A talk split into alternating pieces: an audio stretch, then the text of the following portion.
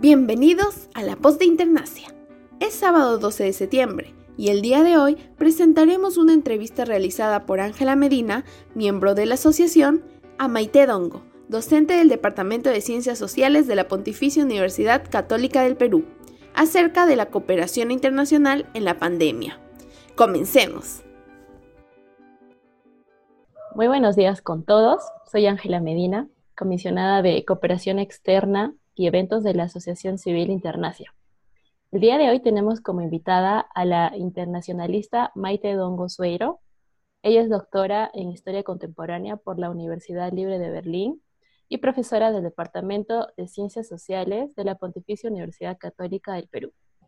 Doctora Maite, muchas gracias por aceptar nuestra invitación el día de hoy.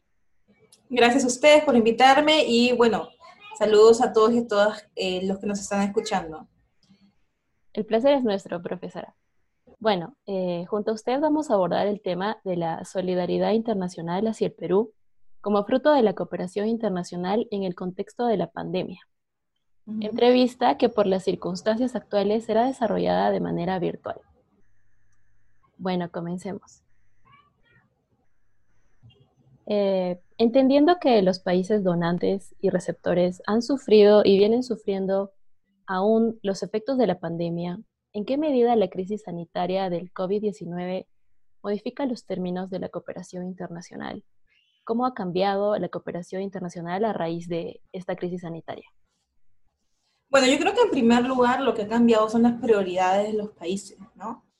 Porque em, pasó de los países a tener una agenda interna y externa, ¿no? Normalmente, pasó a tener prioridad muy grande la agenda interna para eh, solucionar los, las cuestiones de, de la pandemia, ¿no? De, de COVID-19, virus. Entonces, yo creo que lo primero que ha cambiado son las prioridades, ¿no? Entonces, los países que son los primeros que comienzan a salir de, de a controlar, más que salir, a controlar eh, eh, este virus, son los primeros que comienzan a cooperar también. Nosotros lo vemos con China, por ejemplo, que es el primero, ya hace meses viene eh, cooperando con otros países, llevando eh, insumos, etcétera, pero también lo vemos en Europa con eh, Alemania, ¿no? Que al inicio se le criticaba mucho por no haber respondido, o la Unión Europea, por no haber respondido con cooperación sanitaria, por ejemplo, que es un tema que quedó todavía en el aire, eh, y después, cuando ya lograron controlar, comenzaron a cooperar, comenzaron a llevar em, enfermos de Italia y España hacia, eh, hacia Alemania, ¿no? Porque nunca fueron, sobrepasaron su, su capacidad, ¿no? Sanitaria. Entonces, vemos que ahí, en primer lugar, las prioridades, ¿no? Eh, se deja de pensar en qué voy a cooperar, cómo puedo ayudar a otros, o cómo puedo, más que ayudar, ¿no? Cómo mis relaciones con los otros a pensar en la agenda interna y esa agenda interna dependiendo también de, el lugar económico que tú tienes, porque, o de, en términos de producción, porque si eras, si eres de los que no produce, eh, no sé, mascarillas, eh, o, no tienes plantas de oxígeno, o no tienes camas UCI, ahí tú eh, em, la prioridad va a ser relacionarme con los que sí me pueden proporcionar esos productos, ¿no? Y viceversa con los que lo producen. Entonces ahí hay un cambio de prioridades. Además, eh, vemos este reforzamiento de China, en el contexto de que ya logró más o menos controlar la pandemia, eh, sigue presente, pero la controla, ¿no? Entonces ya está aprovechando este espacio, fue de los primeros que eh, cooperó con Italia y España, ¿no? Para darles eh, productos, cuestiones que necesitaban en, torno a la pandemia, ¿no? Y vemos además que paralelamente vemos a Estados Unidos que sigue siendo el primero, liderando casi todos los números en, en, tanto contagio como muertes, ¿no? Que todavía mantiene la agenda externa porque ha, cooperado en ciertos espacios, pero que eh, evidentemente sigue teniendo eh, una situación crítica, lo cual limita que tanto pueden enfocarse en lo externo, cosa que no sucede con China. Entonces yo creo que también hay cuestión de que China se puede, está aprovechando la situación en términos de ese espacio, se crea. Eh, y otra cuestión que está, que yo creo que sí es una cuestión preocupante en términos de mediano y largo plazo, eh, es esta desconfianza entre las instituciones multilaterales. Eh, ya veíamos una crisis del liberalismo institucional, em, desde hace ya unos años, veíamos las críticas desde los países industrializados, incluso de entre poblaciones, lo vimos con el Brexit, ¿no? Eh, la crítica a la Unión Europea, que es un organismo regional, ¿no? Eh, lo vimos eh, con Estados Unidos, saliéndose de, de, espacios o criticándolos, ¿no? A la OMS, etcétera. Y ahora lo hemos visto con la, OM, con la OMC y ahora lo hemos visto con la OMS. Entonces, incluso hay comentarios en contra de Naciones Unidas, una agenda que no entiendo muy bien, bien de conspiración detrás, que eso evidentemente debilita esas instituciones, ¿no? Y no hay que olvidarnos que pese a las críticas que podamos tener, eh, los últimos 70 años, eh, en donde comenzaron a, fortalecerse, a, surgir esas instituciones, hemos tenido un mundo con, menos guerras, eh, em, en donde dependiendo del momento ha habido incluso disminución de pobreza, igual teníamos mucha pobreza y desigualdad, ¿no? Pero se han habido ciertos avances en términos de lograr acuerdos y cooperación y superar conflictos, ¿no? Y eso yo creo que eh, es el peligro a futuro, ¿no? Em, desprestigiar todas las instituciones por los errores que pueden haber tenido, no pueden haber tenido, creer eh, teorías de conspiración, y eso al final a los que más afecta es a los países más pequeños, ¿no? Como los nuestros, porque en un mundo, no sé, donde hay una sola potencia, en un mundo de una hegemonía, ¿no? Eh, eh, y donde no hay espacios multilaterales, ¿quién nos va a escuchar? No tenemos mucho poder eh, como para hacernos escuchar. Normalmente esos espacios multilaterales son los que nos permiten tener por lo menos una voz. Eh, y bueno, también la desconfianza entre países, ¿no? La crítica a Estados Unidos, que además el prestigio que tenía Estados Unidos ya venía en, decadencia y ahora mucho más. ¿no? y también dentro de la Unión Europea en términos de, bueno, ahora por fin hace unas semanas se decidió un paquete bastante grande económico, de recuperación, y, eso creo que eh, va a mejorar las cosas, ¿no? Eh, pero igual eh, al inicio de la pandemia una, una, crítica bastante fuerte de desconfianza de porque no, los, los, países más poderosos dentro de la Unión no están apoyando a los que están sufriendo más. Entonces, felizmente, bueno, en ese caso, felizmente ya se han, como diríamos nosotros, han puesto las pilas, quizás han eh, han recuperado espacio y están eh, promoviendo la, integración y la cooperación en, esa región, ¿no? Y ojalá eso haga retroceder las, eh, los, los conflictos que se generaron y, las perspectivas negativas sobre el otro, ¿no? Que es lo que genera también o no ayuda a la cooperación, ¿no? yo creo que eso es una, esos son los primeros, no sé, elementos que se me ocurren para, al pensar de, de las consecuencias, empezar en las consecuencias. Claro, muy acertada su opinión, profe. Bueno, y respecto al rol que ha cumplido el Estado peruano durante esta pandemia y otros actores importantes, ¿no? Como las organizaciones interestatales o la sociedad civil, eh, ¿cómo se valorarían estos roles? ¿Considera que esto significa un nuevo protagonismo estatal en el mundo post-COVID? Bueno, evidentemente eh, los estados, el papel del Estado ha sido reforzado, ¿no? Porque los que finalmente terminan decidiendo muchas de las cosas internas son, son los estados. ¿no? Entonces, evidentemente hay una reconsideración de la importancia que tiene el Estado eh, eh, en el mundo, ¿no? Entonces yo creo que ahí sí hay una cuestión de reforzamiento del Estado y por eso al inicio de la pandemia esto me recordaba a, a la a la Gran Depresión, ¿no? que también fue un momento en donde eh, una de las consecuencias fue la, el consenso internacional sobre la importancia del papel del Estado para el desarrollo, ¿no? Em, y que tenga políticas monetarias y económicas, etc. Entonces yo creo que sí eh, hay un consenso de que el Estado es importante. En términos de las organizaciones interestatales, es lo, eh, va en la línea de lo que comentaba antes, pese a las críticas que existen sobre la OMS y que evidentemente algunos tienen asidero, no es que la gente eh, eh, está mal, ¿no? Sino que en el sentido de que no se entiende muy bien cómo funcionan esas instituciones. La, al comienzo se decía que no se mascarillas, eh, después se decía información de que no volaba el, virus en, el aire, y ya se escogió eso.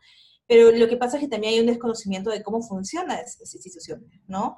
En el caso de la OMS hay una cuestión científica detrás, y para la investigación, eh, la investigación es fácil, uno no, no, investiga de un día para otro, uno no puede saber cómo es un virus o cómo, cómo, cómo se reproduce o cómo se mantiene o cómo se transmite de una semana para otra ni de un mes para otro. Pensemos en, en el SIDA, ¿no? De que tiene décadas en, en el mundo y, y, seguimos sin una vacuna, ¿no? Y probablemente nunca la haya. Eh, entonces, para que consideremos, consideremos en, en, en, perspectiva, ¿no? Entonces se espera que, que esta organización de soluciones, que tenga respuestas a todo, y eso no funciona así. Y, pero finalmente genera, eh, afecta su credibilidad, ¿no? Porque dicen, no podemos decir que se transmite por el aire, porque no hay pruebas. Y después de dos meses, tres meses, dicen, bueno, ya probamos que sí se puede, que sí se transmite por el aire. El mensaje que le cae a la gente es, oye, dijiste que no y ahora dices que sí.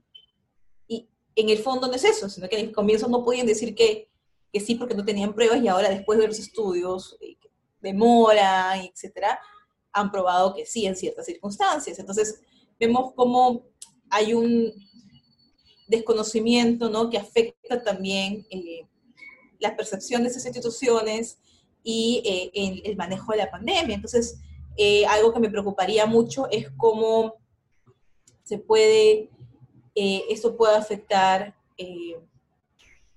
que se mantengan esas instituciones, ¿no? Porque finalmente una pandemia necesitamos un organismo para las, los desafíos transnacionales como es la pandemia, como, el cambio climático, tenemos que actuar juntos.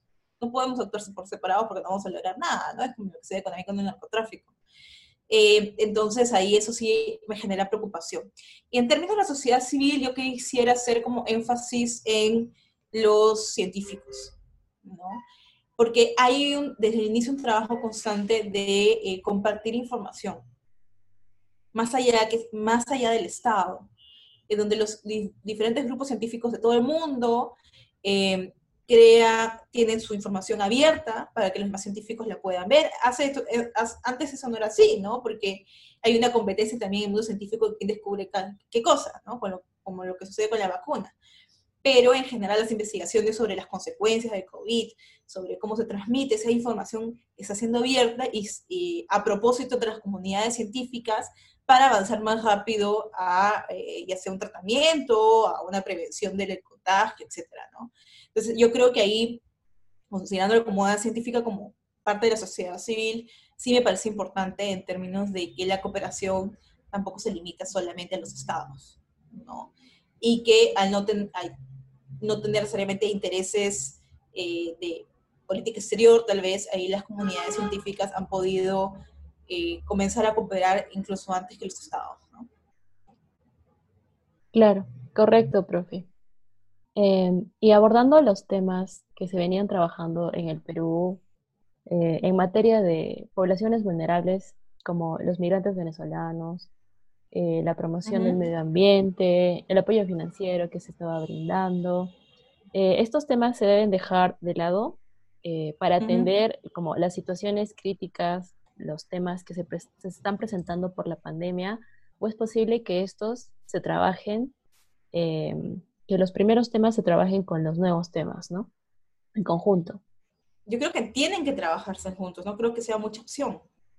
O sea, porque no puedes dejar, o sea, las poblaciones vulnerables también van a ser las primeras en contagiarse y las primeras en morir, ¿no? No tienen todos los mecanismos de, de protección, tienen que salir a la calle, tienen que trabajar, etcétera, ¿no? Entonces, eh, hay que pensar que eso es una cuestión de, trabajo conjunto. Acá no hay un yo. Y por eso es que eh, si pensamos como el yo, nunca vamos a salir de, esa crisis.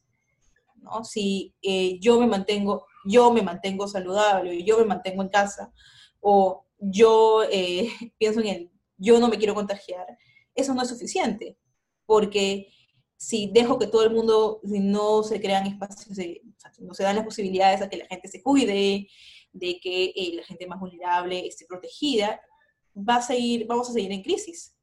¿No? Necesitamos que todos estén protegidos y que sí se controle la pandemia. Si se, si se protege solamente dos de diez, eh, nunca va, o sea, los otros ocho van a estar siempre expuestos y siempre se van a entender la, pandemia, ¿no? Entonces, es una cuestión de, de conjunto. No se puede pensar en, en, los unos y los otros, ¿no? O no debería ser así, por lo menos, eh, porque va a dificultar la salida de este problema, ¿no? Entonces, además, en el caso de los venezolanos, hay que pensar que nuestra, específicamente, eh, nuestra legislación hace que ellos tengan otro tipo de, tienen un carnet de extranjería, ¿no? O un permiso, dependiendo de, de, que tengan, ¿no? O, o, refugio, qué sé yo. Eh, entonces, los extranjeros acá no tienen un, eh, una, una identificación igual a los peruanos. En otros países como Brasil sí, es la misma identificación. Entonces, cuando hubo eh, bonos, por ejemplo, se les dio a todos. No solamente a, a, los brasileños, sino a todos los que están, a los que tenían esa identificación. Eso no pasa acá. Todos los ciudadanos, ¿no? A todos, sí, a todos. Acá no, acá ha habido una diferenciación entre los peruanos y los que no son peruanos, ¿no? Eh, y eso ha generado también que los venezolanos, muchos de ellos, fueran los que han tenido que recoger los muertos, porque nunca dejaron de trabajar, uh -huh. ¿no? Entonces, también eh, no reconocer eh, el aporte que han hecho a nuestra sociedad durante la pandemia, o los médicos que han logrado trabajar en, en, en salud, por ejemplo, durante la pandemia, médicos y médicas venezolanas, enfermeros, ¿no? O sea, no reconocer, o sea, entre comillas, solamente lo bueno y no reconocerlo, también sería algo eh, injusto, ¿no? No solamente por una cuestión de derechos humanos, sino porque, eh, no sé, en algo personal, ¿no? haciéndose tratar a las personas, ¿no?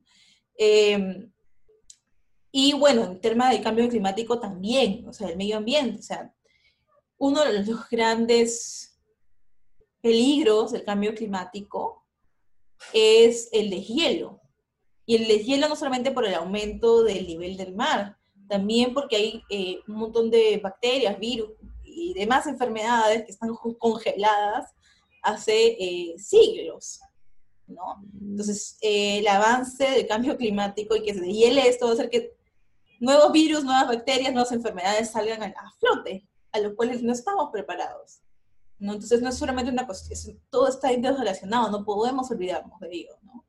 Eh, pues no creo que sea mucha opción, o sea, puede ser que se haga y sería, pero sería una responsabilidad, ¿no? Yo creo que al principio se puede entender que el susto haga que te enfoques solamente en la pandemia, pero ya pensando eh, a ni siquiera a mediano plazo, a, poquito plazo, eh, uno tiene que tener una, una, visión mucho más integral, ¿no?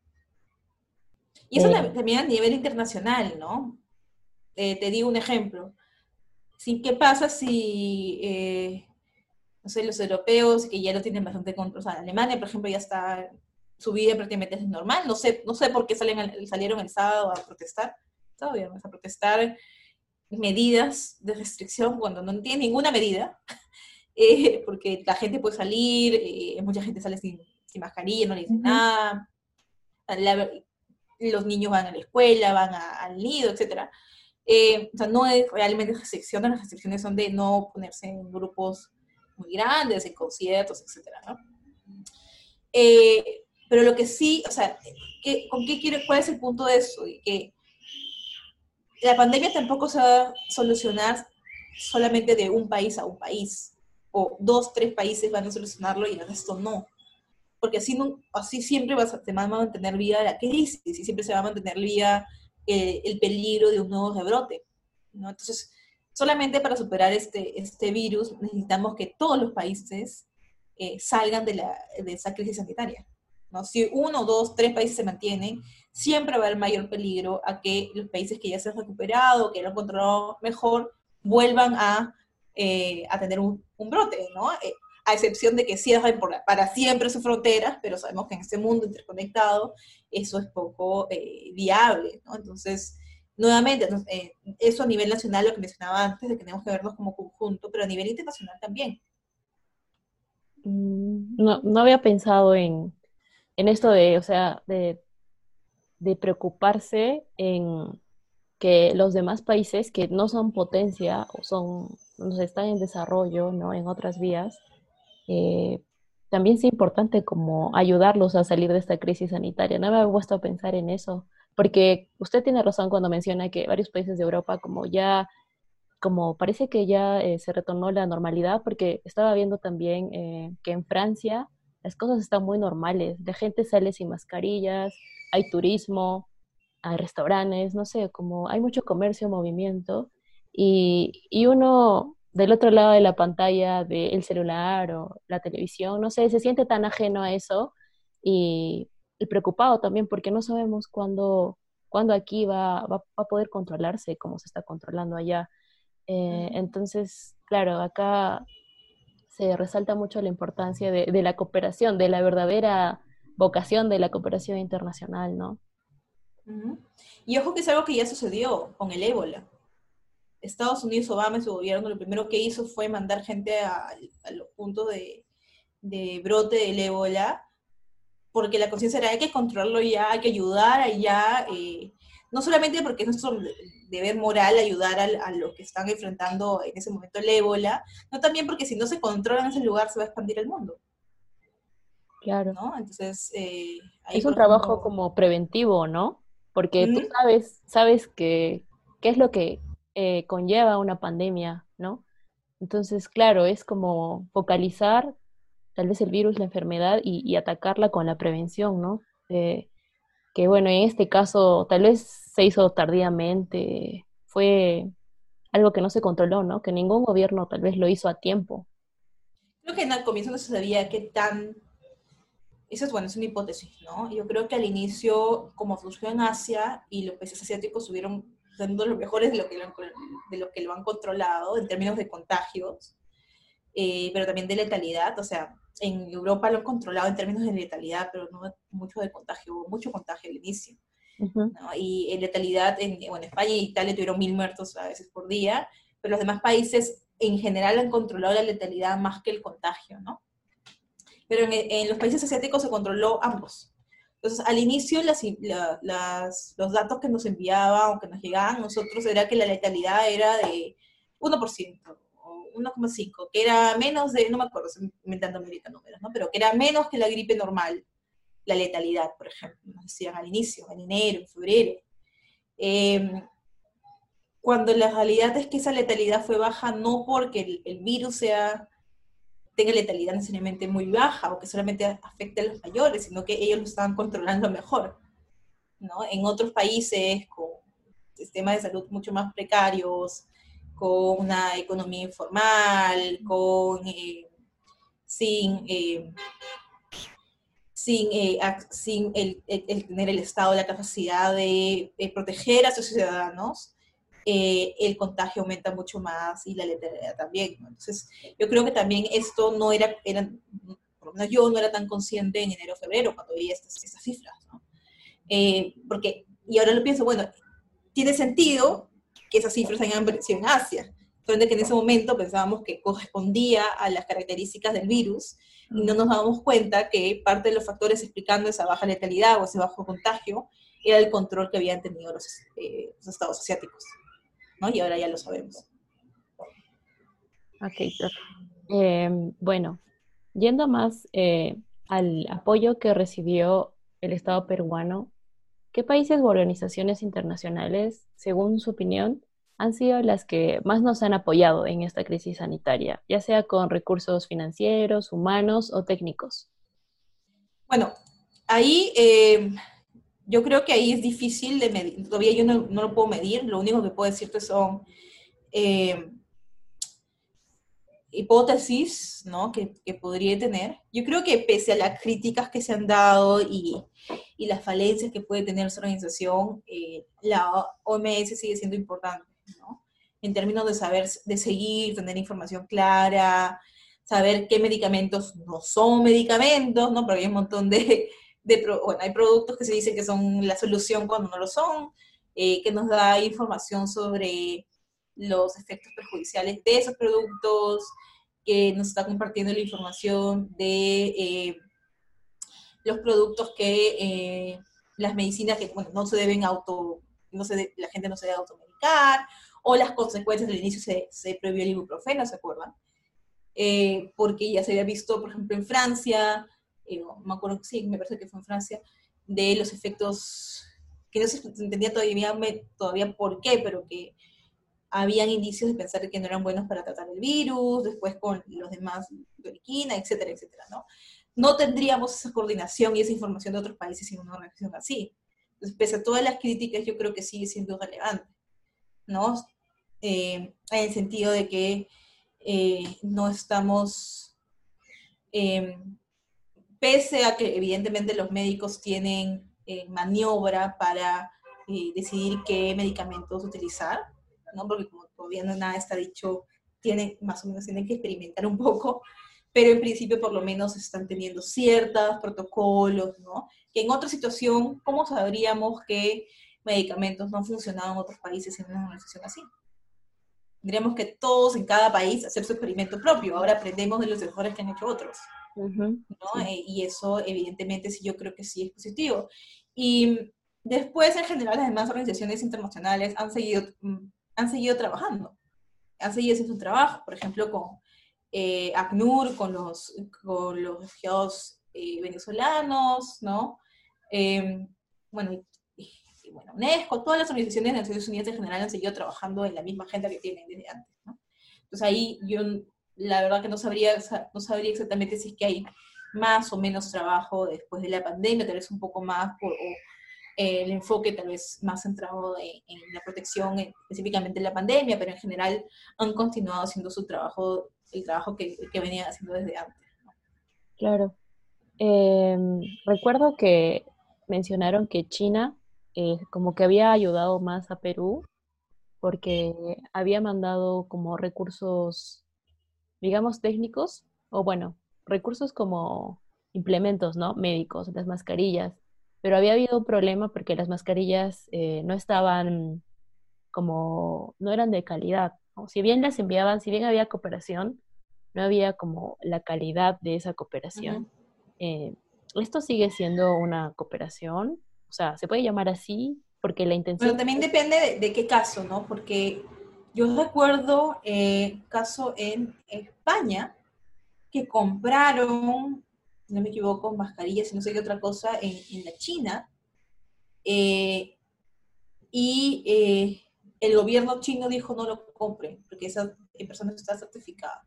Y tuvieron que devolver. Mm. Entonces también no, hay que pensar que no todas las empresas chinas están respaldadas por el Estado chino necesariamente o, tienen el mismo nivel de certificación y por eso uno tiene que seguir monitoreando eh, los productos que sean de calidad, etcétera. Entonces, debe depender, o sea, va a ser cooperación, depende de qué definimos cooperación. ¿no? Cooperación internacional en general, de ponernos de acuerdo, de coordinar, de eh, cambiar nuestras agendas para eh, lograr un objetivo común, o si ya estamos hablando directamente de cooperación internacional de desarrollo, que implica asistencia técnica o financiera, que son préstamos eh, a menor precio, ¿no? también depende del concepto de, cooperación que estamos utilizando, ¿no? Ok, profe. ¿Y eh, cuál ha sido la ayuda que el Perú ha dado a otras regiones también o internacionalmente, ¿no? Con la pandemia de América Latina en general, cada uno ha visto, cada, como diríamos, esperando cada uno ha bailado con su primero, más o menos. Y yo recuerdo al inicio que se dijo en un momento, en una conferencia de prensa, al inicio de la pandemia en marzo, eh, que se estaba viendo si se compraban cuestiones eh, en conjunto con los latinoamericanos, máquinas, ¿no? Porque evidentemente nosotros somos los últimos en la fila. O sea, hay una escasez de producción a nivel mundial en términos de, de de mascarillas, de, de, respiradores, etcétera, etcétera. Eh, y nosotros no somos una potencia, pues ni siquiera somos una potencia regional. Eh, entonces somos los últimos de la, en la cola, ¿no? La gente, yo veo, cuando leo las noticias, veo los comentarios y dicen, no, preocúpense por traer, compren tal cosa, pero no es, no es tan fácil ni siquiera comprar, porque tal vez no te dan la prioridad a ti porque no vas a comprar tanto, y no puedes pagar el precio que ellos quieren o, o lo que pueden pagar, no sé, un país como Alemania, como Francia, como Canadá, como Estados Unidos, y al cash, ¿no? Eh, entonces somos, o sea, ni siquiera es que es fácil comprar. Entonces, eh, a mí me hubiera parecido genial que realmente se concrete la, compra en conjunto de los países latinoamericanos, porque nos hubiera dado más peso y más, mayor prioridad a la hora de la compra, ¿no? Pero evidentemente por la situación crítica que tenemos cada uno interna, eh, no, no creo que se ha pesado, no se ha visto el, el, el, potencial que tenía de cooperar durante la pandemia, ¿no? De, por ejemplo, aprender de las, de las lecciones, ¿no? De lo que de lo que no funcionó en un país que puede funcionar en otro, especialmente porque nuestros países son similares y tenemos problemas comunes. Entonces, eh, las políticas que pueden funcionar en un país latinoamericano en, torno de, del control para que la gente no salga o para que la gente se cuide, el licenciamiento, es mucho más probable que funcionen si, si lo pensamos en torno, si, si ha funcionado en un país latinoamericano, a que si ha funcionado en un país asiático o en un país europeo, etcétera, porque la sociedad también es diferente, ¿no? Eh, hay diferencias. Entonces, yo creo que ahí tal vez, eh, lamentablemente, seguimos la tradición de, de no ver eh, toda la potencialidad que tiene, ni siquiera la cooperación, que implica cambiar políticas nacionales, que implica mucho más trabajo en conjunto, sino por lo menos la coordinación entre ciertos aspectos, ¿no? Y lo, lo mínimo que creo que se debería hacer. Eh, bueno, la siguiente pregunta es respecto a las organizaciones regionales de las que el Perú forma parte, como bueno, la Alianza del Pacífico, la Comunidad Andina. Eh, estas organizaciones sabemos que por medio de la integración y la cooperación económica, social, apuntan al desarrollo, al crecimiento ¿no? de los países miembros. Eh, y de acuerdo a cómo han venido actuando ¿Usted considera que están cumpliendo sus objetivos como comunidad internacional? Tal vez se ha, reforzado su, integración, se ha debilitado, se ha mantenido igual. ¿Cuál es su opinión? Si no es que se haya generado un espacio de cooperación sanitaria durante la pandemia en la comunidad andina, eso no, no, no ha existido, no, no, hay un nuevo aspecto de cooperación en esa región. ¿no? Eh, y es lo que mencionaba al inicio, ¿no? Pese que hay una potencialidad de utilizar, sus mecanismos eh, para mejorar la respuesta a la pandemia, en general es una cuestión de Perú ni del gobierno solamente, es una cuestión regional e histórica, de que no se suele apostar por esos mecanismos para eh, solucionar ciertos problemas. Entonces la comunidad andina, Alianza del Pacífico, seguido trabajando en, en las cuestiones que han trabajado antes, en comercio exterior, pero no es que se haya generado un nuevo espacio de coordinación y cooperación y cooperación de asistencia técnica sanitaria en el marco de eh, la comunidad andina y fondos en ese sentido. Eh, tal vez esté preparando, no lo sé, pero en principio eh, no es algo formalizado, ¿no? No, no, me parece que no salen los medios, no hay ninguna fuente al respecto, por lo menos se, ha mantenido entonces, ¿no? Sí, se ha mantenido. En los temas. En la misma situación de antes, ¿no? O sea, ya en el caso de la comunidad andina sabemos que, que, pese a que ser uno de los primeros, bueno, el, primero, el primer organismo fue en el 60, pero primer organismo regional de integración, la comunidad eh, en el 69, eh, y que se mantiene, porque como sabemos mucho se parece, eh, no es que tenga una relevancia tan fuerte en, en nuestra región, ¿no? o en general, ¿no? Eh, entonces se ha mantenido en ese mismo plano, no es que haya un cambio sustancial o un cambio a partir de la pandemia, ¿no? Eh, y bueno, ¿qué sabemos acerca de nuevas alianzas que tal vez el, Perú está construyendo con otros organismos internacionales u otros países? como por ejemplo em, los contratos que el Estado peruano ha firmado ¿no? con el Reino Unido para la reconstrucción de las zonas afectadas por el fenómeno del niño en el año 2017, podríamos llamar a, eh, a, este, a esta conversación, este diálogo entre países, esta cooperación también, una nueva alianza para nuestro país? Eh, bueno, primero quería mencionar el tema de China, ¿no? Porque yo creo que el, el gobierno peruano se ha hecho ciertos gestos para entender una buena relación con China en el, contexto de la pandemia. Cuando hubo muchas críticas porque se condecoró a los médicos chinos, mi lectura era, bueno, pero tal vez no es que seamos los peruanos tan inocentes y no hay intereses detrás de esa condecoración, de mantener una buena relación pensando en las vacunas o pensando en, eh, los productos chinos eh, sanitarios, etcétera, ¿no? Y podría, creo yo, eh, creo que había lo más probable un interés detrás de, Perú como país de mantener buenas relaciones con, con, con, China, ¿no? Eh, y en el caso de eh, Reino Unido, es interesante, yo todavía no lo llamaría una alianza, ¿ya? Porque, primero porque eh, el término, no lo has dicho tú, pero el término, bueno, alianza suele relacionarse con la alianza estratégica, ¿no? que, bueno, alianza estratégica es todo, y es nada, porque tenemos alianzas estratégicas desde el, fin de los noventas con, con la Unión Europea, que mm, se quedó en muchas buenas intenciones y no es que seamos la prioridad para los europeos. Eh, eh, hay alianza estratégica con otros países latinoamericanos, o sea,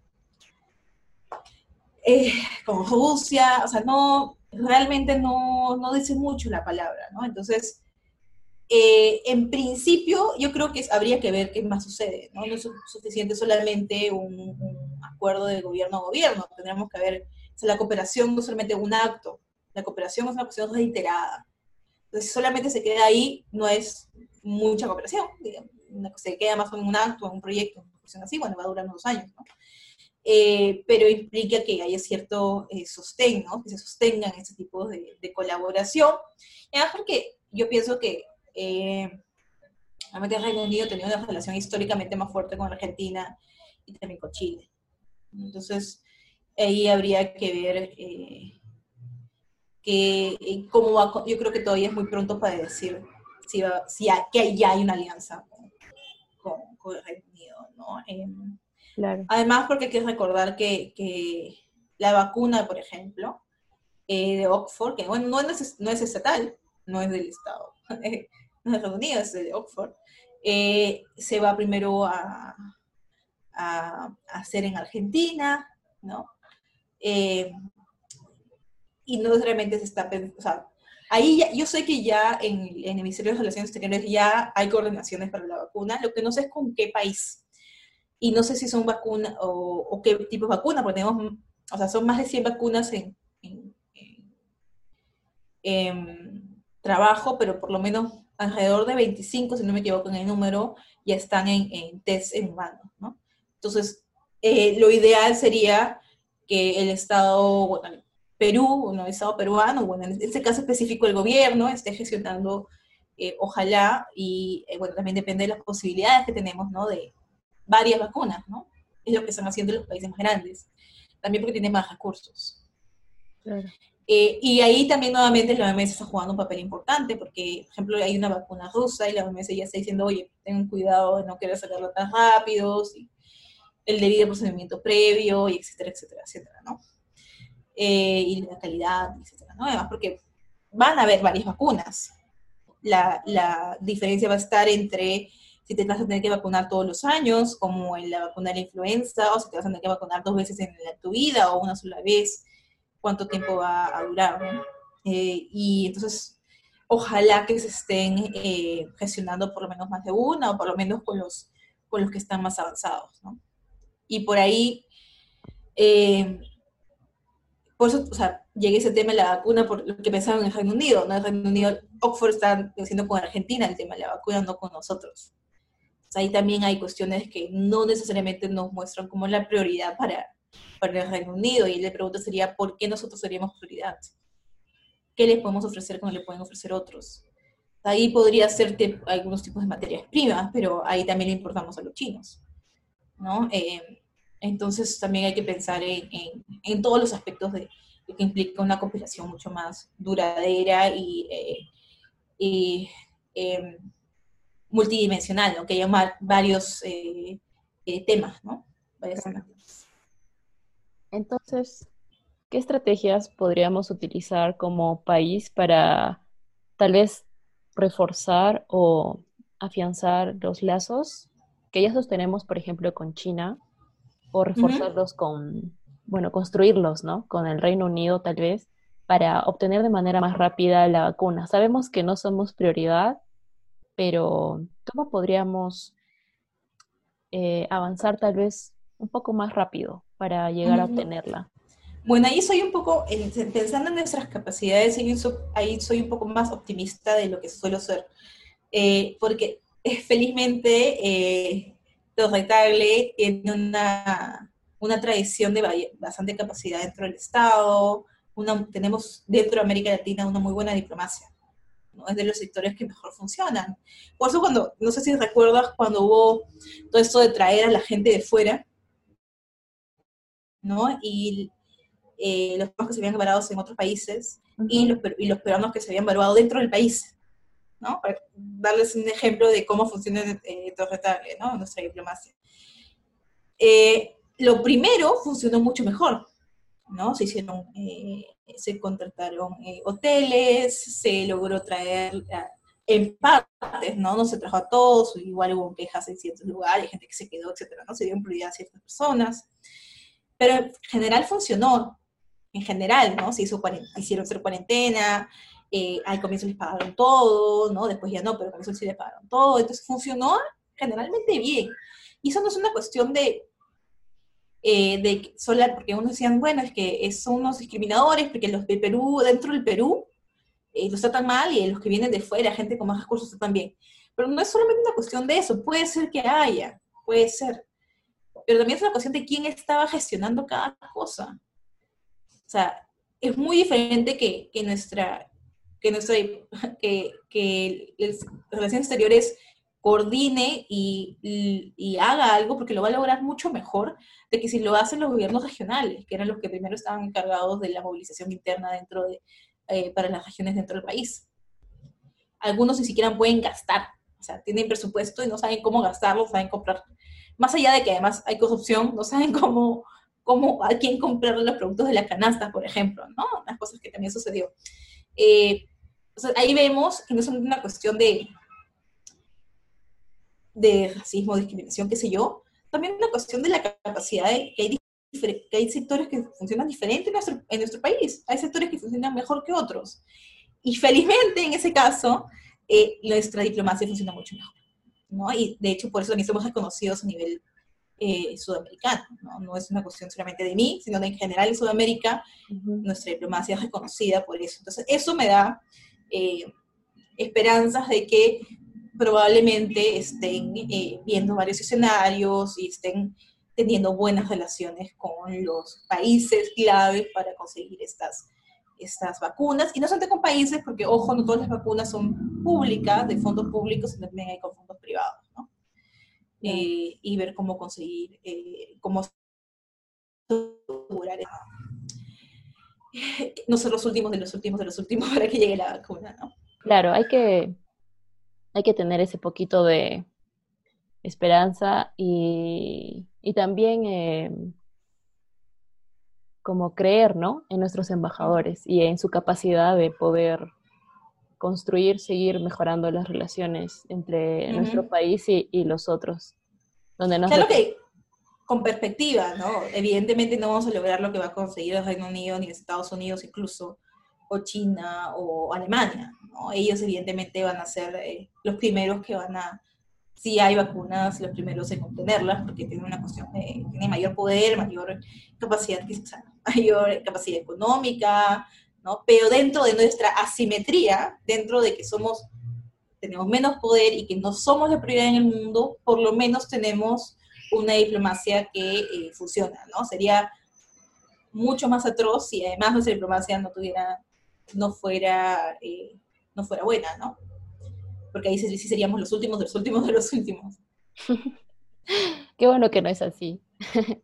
bueno, profe, eh, muchas gracias por acompañarnos en este pequeño espacio virtual que hemos acomodado para seguir dando a conocer eh, las relaciones internacionales. Muchas gracias por sus enseñanzas y por su tiempo. Con gusto, con gusto. Bueno, hasta otra oportunidad. Y hasta otra oportunidad. Que tengan buenos días. Igualmente, cuídense mucho. Manténganse en todo lo que puedas en su casa, por favor. Así concluye el podcast de hoy. En el siguiente episodio conversaremos sobre el acuerdo de Escazú con especialistas en el tema, por lo que los y las invitamos a seguirnos en nuestras redes sociales para no perderse de nada de la voz de Internacia.